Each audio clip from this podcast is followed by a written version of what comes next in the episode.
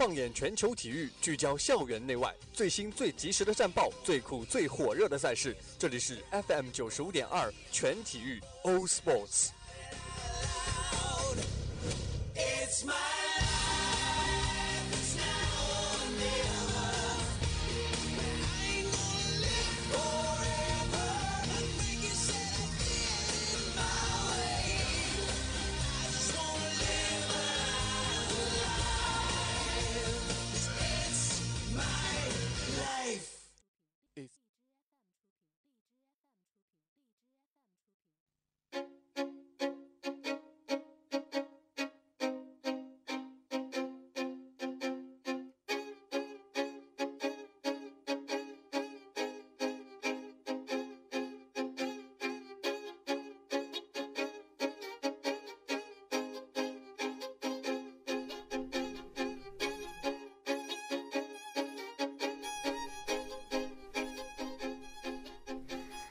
各位听众，现在是北京时间的十七点零五分，这里是由庆一为你带来的全体育。我相信啊，只要是上午没有课的球迷们，一定不会错过今早九点钟开始直播的 NBA 火箭主场对战雷霆的焦点之战。那么在本期的全体育中，庆一也会和大家聊到这场历史性的巅峰对决了。好的，话不多说，让我们在一段音乐过后，进入到我们的第一板块——风云战报，来听一听今日的体坛快讯吧。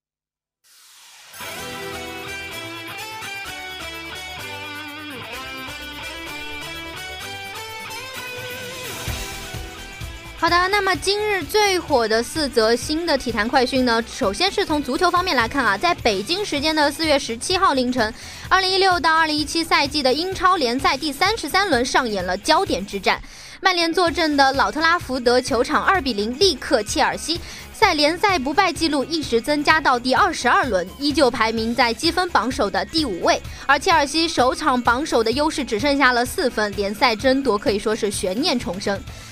那么在比赛方面，第七分钟时，拉什拉舍福德打破了僵局，在第四十九分钟时，艾雷拉锁定胜局。我们再看一下，在 N NBA 方面啊，在北京时间的四月十七日，火箭在主场以一百一十八比八十取大比分领先一比零。那么在这场比赛中，火箭在下半场发力，一举击溃了对手，牢牢控制住自己的主场优势。而哈登在本次比赛中获得了三十七分、九次助攻和七个篮板，而贝利弗得到了二十七分和十个篮板，而内内则是得到了十五分，而卡佩拉得到了十四分、七个篮板。中超中超方面呢，北京时间的四月十六日晚，二零一七赛季中的中超联赛第五轮赛季继续进行。广州恒大客场的三比零战败了天津毅力，而第十二分钟时，阿兰为了恒大赢得了点球，而高拉德则是操刀操刀命中。在第四十四十二分钟的时候，高拉特高拉特高拉特在球场中的机会梅开二度。在第八十四分钟时，高拉特则是助攻与汉超入球。那么从乒乓球方面，我们来看，在北京时间的四月十六号，二零一七年的亚洲乒乓世锦赛正式进入到了收官日。在最后的压轴大戏中，男单决赛里，卫冕冠军樊振东三比零力挫韩国黑马丁祥恩，成功卫冕，夺得本届比赛中的第三个冠军。而这场中国队以六冠军收官，唯一丢掉的女单金牌是被日本的新星平野美宇获得，后者则是连胜三位中国主力选手登顶。好了，以上是我们全部的四则风云战报的体坛快讯。那么在接下来的板块中，让我们聚焦 NBA 球场上的巅峰对决，来看一看最新的赛季中的几场风云角逐吧。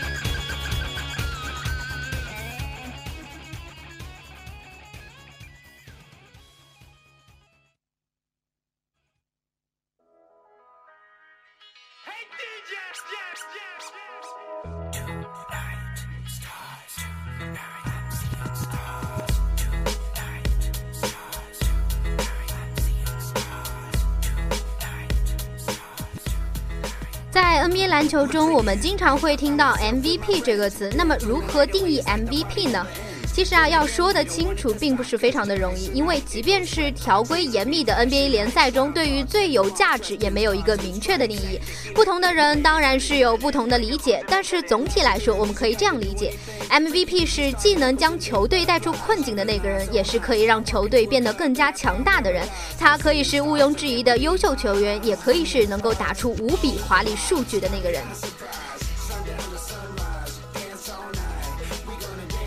如果一名球员能够符合以上述的全部条件的话，那么他的当选当然是毫无争议的。如果以任何一个条件来评定当选者，事实上都是有一定的缺陷。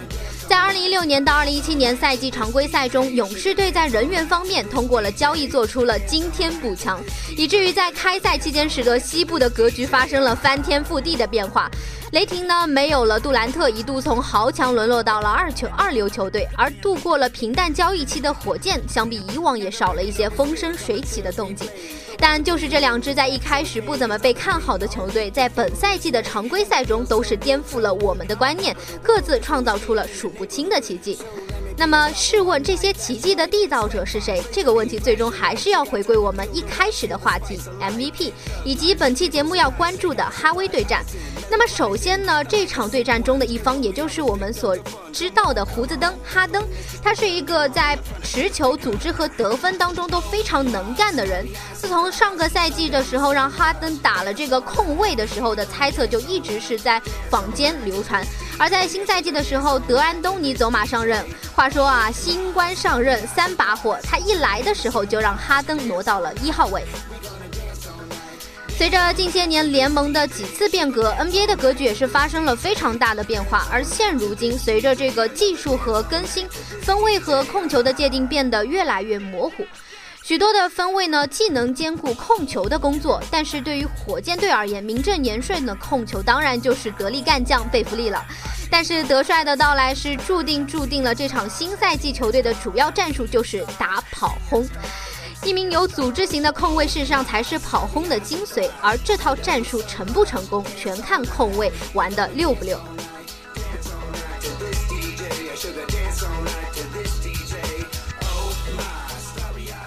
贝弗利呢，相对来说是一个重手轻攻的队员，但是显然是和火箭的未来的主题思想是背道而驰的。那么普里焦尼已经是三十九岁的老人了，也不是一个非常好的选择。于是德安东尼就瞄上了哈登，在接受采访的时候，他就说啊，这名炮轰大师表示，哈登是联盟最好的球员之一，他非常的聪明，时刻会为赢得比赛而做准备。能够执教这样的球员，对他来说是一个难能可贵的机会。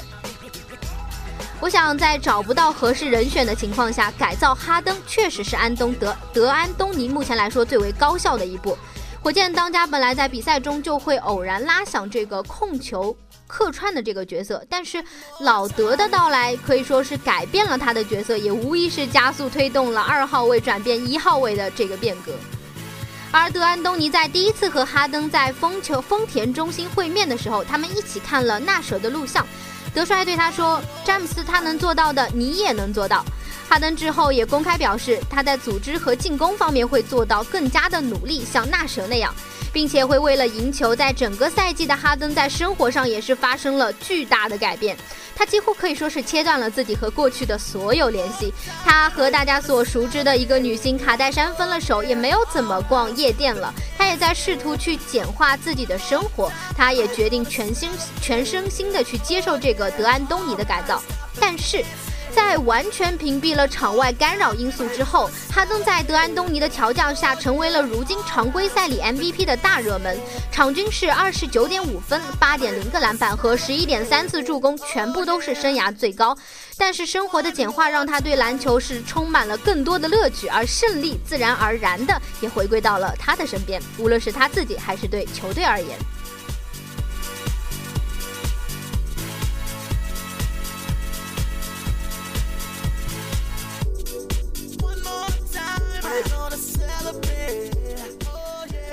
那么我们可以说啊，哈登的改变使得了整个火箭队在本赛季正正在进攻的时候是取得了卓越的成就。他们是本赛季进攻的第二好的球队，也是联盟历史上进攻最好的球队之一。那么哈登的地板流打法将会突破和传统结合的流畅自如。说句玩笑话，单从数据上来看，在他身边的卡佩拉都是成了为为成了这个联盟的一个超级内线，而且在关键的时候，哈登的冷静的。罚球线撤步跳投、碰瓷式的持球突破以及杀死比赛的夺命三方，依旧是彰显着他作为得分后卫的霸气。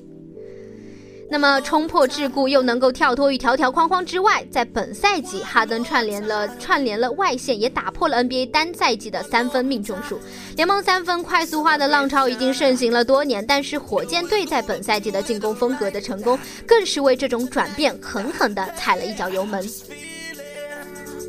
This got me feeling the need, need, yeah. Come on, alright, we're gonna celebrate one more time.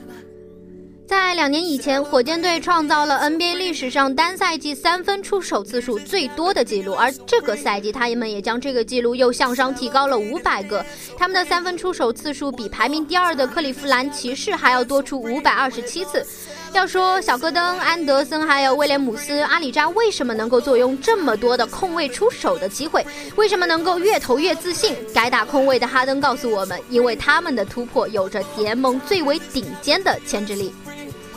于是，毫无疑问的，Houston 火箭也成为了本赛季最让人感到惊喜的球队。常规赛五十五胜七二十七负，而哈登和他的球队给我们留下了没有预料到的结局。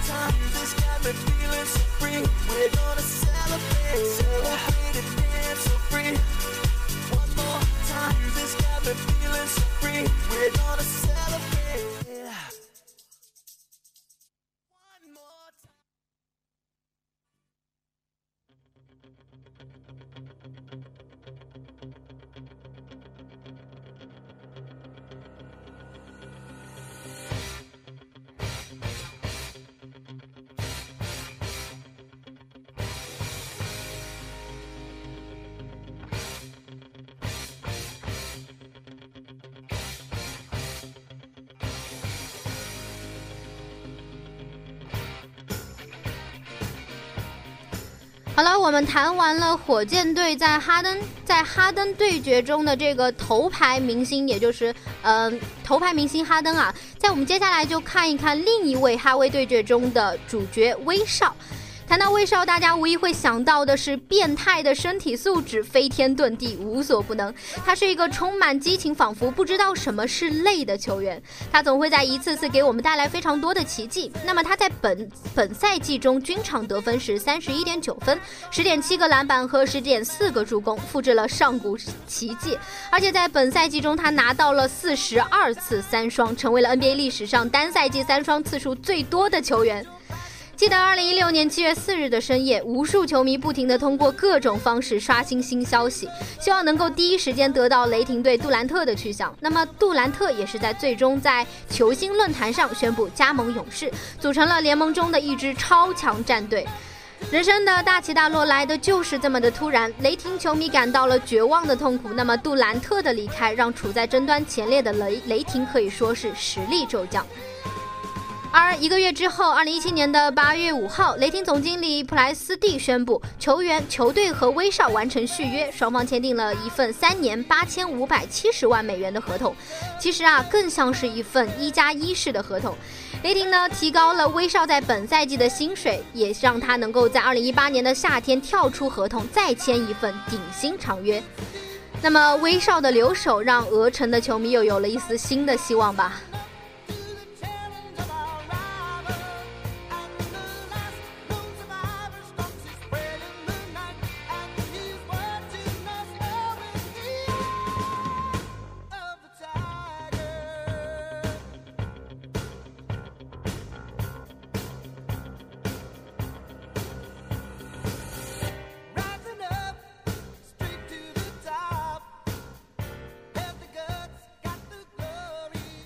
在我们的印象中，威斯布鲁克一直是一个非常努力的家伙。他的激情得到了前辈科比·布莱恩以及阿伦·阿伦·艾弗克艾弗森的支持。那么威少在大学时期只不过是一个不太起眼的瘦小男孩，他的爆发源自于兄弟的梦想，而他的好兄弟在大学时期就是一个特别出色的运动员。很可惜啊，因故去世。但是威少仍然记得他们之间彼此的约定。威少也表示自己一定会在 NBA 闯出一片属于自己的天地。结果他做到了，他正在向着伟大迈进。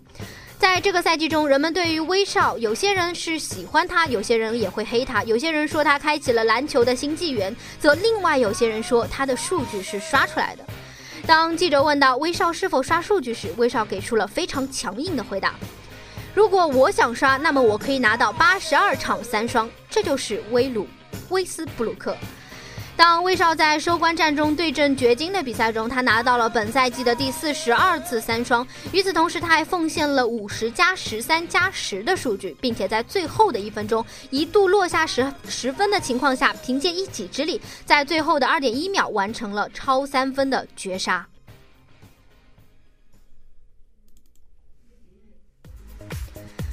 再看看本赛季的雷霆队，仅凭威少的一人之力，让他排在了西部第六的位置。这就是一支球队 MVP 价值的所在吧。在球队最艰难的时刻，他能够挺身而出，做出贡献，创造一番奇迹。那么赛季三双都是无可非议的伟大成就，他始终是雷霆的超级英雄。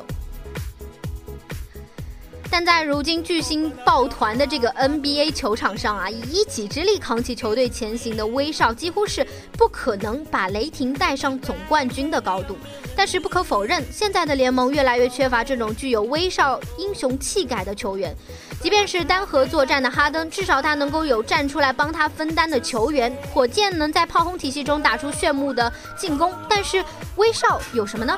除了对于篮球的一腔热血，还有强烈的获胜欲望，没有人能有，没有人能给他任何帮助。乔丹说过，威斯布鲁克对于篮球的热爱已经达到了偏执的地步，因而大神乔丹对他也是非常的尊敬。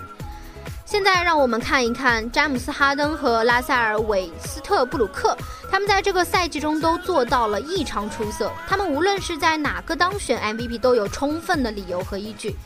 不过，我们先不讨论哈登和韦少谁应该获奖。季后赛一轮的火箭 VS 雷霆系列赛中的胜负是评价 MVP 最为客观的参考，但是两个人竞争的本身意味着什么呢？换句话说吧，即便是哈登和韦少最终都获得了 MVP，那么都将会谁获得 MVP 都将会改变未来很长的一段时间内大家对于看球的态度和方式，因为这两个人不仅仅代表了两个体系的竞争，还代表了两种时代的碰撞。这是两种怎样的时代呢？从打法上来说，韦斯特布鲁克是标准的 old school，也就是所谓的老派打法，或者说是复古打法。这一点几乎是所有人都公认的。科比更是在公开场合称韦少是现役中最像自己的球员。这个赛季的韦少不仅像科比，也像艾弗森，像巅峰时代的麦迪，像过去数十年所有球队中的那位孤胆英雄。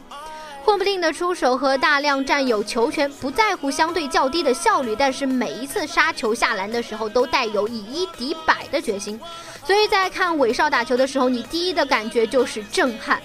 那么韦少毒吗？当然毒啊！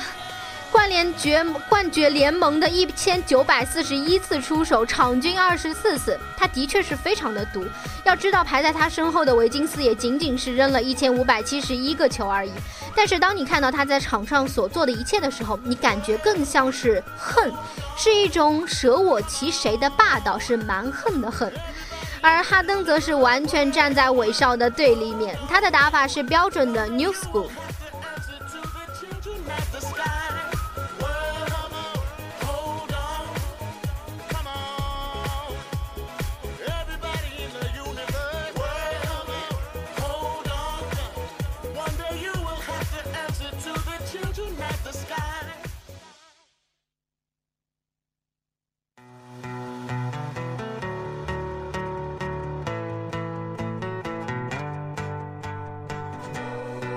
虽然可以说啊，当现在的哈登已经是掌握了火箭的一个生杀大权，但是他的使用力仅仅是排在了联盟的第八位。另外，他的场均出手数也只是排在第九位，这给人的感觉就是哈登一点也不毒。相比于韦少的飞天遁地，哈登的打球方式更是被更多人戏称为是地板流，也就是之前我们所讲到的碰瓷打法。看不到太多的干拔，但是甚至连突破暴扣都会越来越少。但是火箭当家三分加上欧洲不杀进篮下的镜头超过了一半。另外，当然还有他最擅长的罚球了，凭借着百分之八十四点七的命中率，每晚站在罚球线上十点九次就排在了联盟的第一位。所以和韦少相比来说，哈登的打法就是怎么高效、怎么省力就怎么来呗。因此，大胡子的球风一点也不华丽，但这却和健康第一、效率第一的时代无比契合。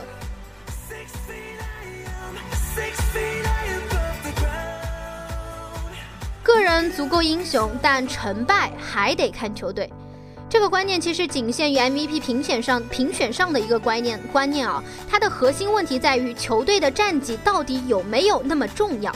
众所众所周知，过去的三十四位常规赛里的 MVP 有三十二位是来自于战绩前二的球队，包括过去的十七位球球员中，除了两个例外，就是一九八八年的 Michael 乔丹和一九九九年的卡尔马龙，他们都是来自于战绩第三的球队。但是自从一九八二年的摩西马龙来自六号种子火箭队以来，没有一位常规赛的 MVP 是来自于前三号种子以外的球队。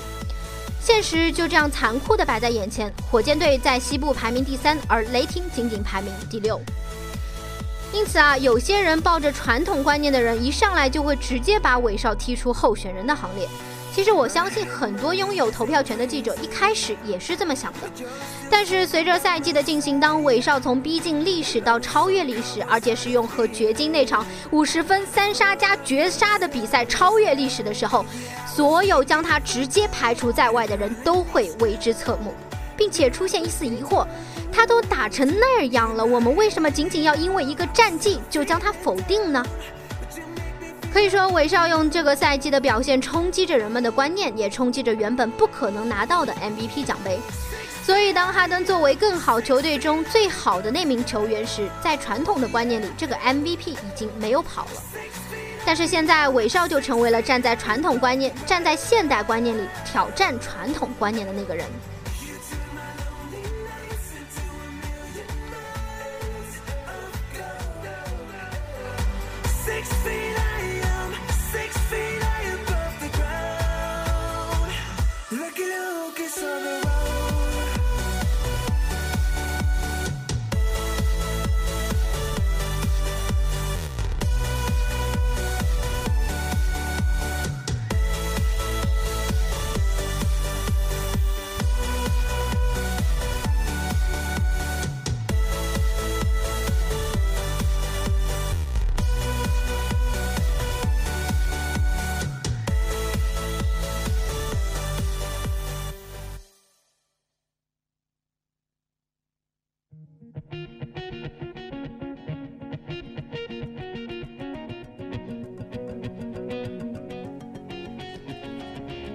那，我们可以说，韦少和哈登无论是谁获得 MVP，都将是具有历史意义的。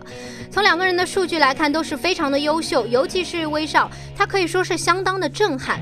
从情理上来讲呢，威少可以说是一个孤胆英雄，但是于势力上来讲，哈登所带领的火箭队是取得了更好的成绩。两个人从综合成绩来讲都是各有千秋，但是我在这里还是要希望威少能够不要再孤胆孤军奋战了，能够有一些更加好的队友帮他支撑起整个雷霆战队，而且希望能够在季后赛中走得更远。而哈登呢，则需要做的就是再接再厉，把握机会，为赛后的为赛后的这个比赛做出更加满意的答卷。这些就是现在就是我们这一板块的内容。那么接下来我们会来给大家稍微的盘点一下，在历史上没有获得常规赛 MVP 的五大球星。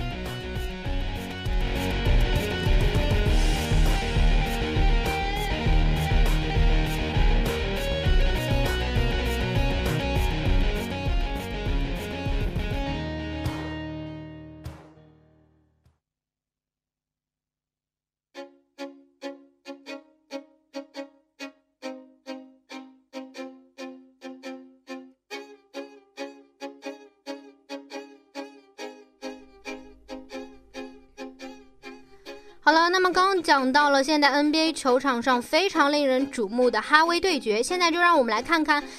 NBA 历史上有哪些没有获得过常规赛中 MVP 的球星。现在呢，我们给大家做出了五大球星的一个盘点。现在是体育没有圈环节，我们来看看能否获得常规赛中的 MVP 对一个球星而言到底是怎样的。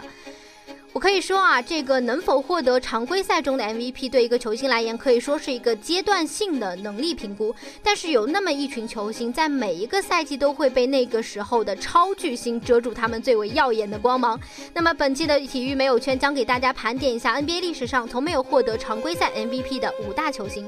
首先，第五名是斯科蒂·皮蓬，联盟历史上能够达到一万八千分、六千次助攻和六千个篮板，还有两千次抢断的球员，或许只有两位，而皮蓬就是其中一位。皮蓬和历史上最伟大的球员之一乔丹一起获得了六次冠军，被叫做皮蓬，或许对某些球员来说已经成为了一种侮辱吧。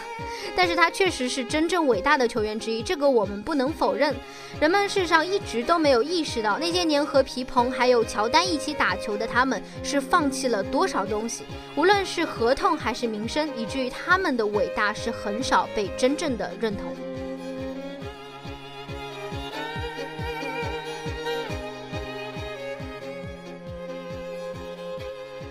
第四位球星是约翰斯托克顿。斯托克顿呢，无疑是联盟中最为纯正的控球后卫。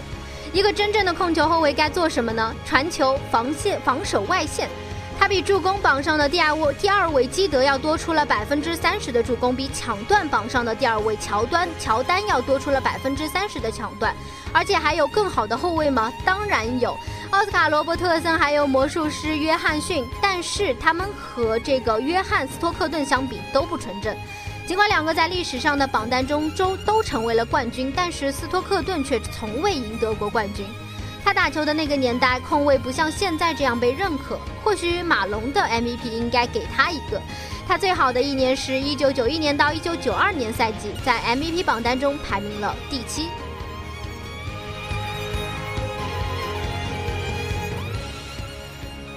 为大家盘点到的第三位球星是克莱德·德雷克斯勒，他获得了一万八千分、六千个篮板和六千次助攻，以及两千抢断的另外一个人。他最好的一个赛季也是一九九一年到一九九二年，在 MVP 榜上仅次于乔丹。无需多言啊，他从未打败过的敌手便是乔丹了。他还得到过一种叫做德雷克斯勒疾病，唯一的解药就是奥拉朱旺做队友。那么被交易到了 Houston，给他带来了一枚总冠军的戒指，但是仍然没有获得 MVP。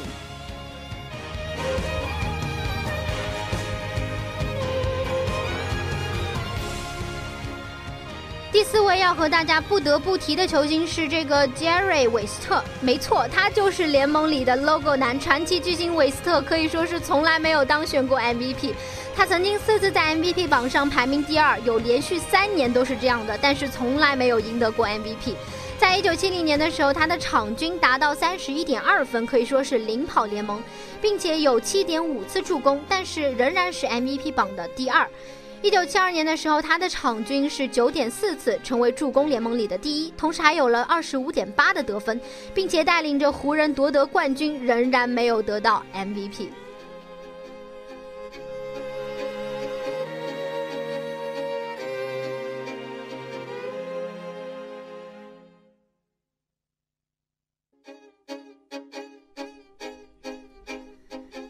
你现在会好奇，在这个盘点中，历史上没有获得常规 MVP 的五大球星中，排在第一的是谁？我相信说出来，很多的球迷应该都是知道的，他的名字就是德韦德·韦德。德韦恩·韦德，几年前啊，韦德还没有绝对的优势压倒韦斯特成为这份名单的榜首，甚至是比德雷克斯勒还要略有不足。但是三巨头时代的闪电侠，闪电侠做出了巨大的个人牺牲，换来的两座军杯是足以让这份争议不再存在的。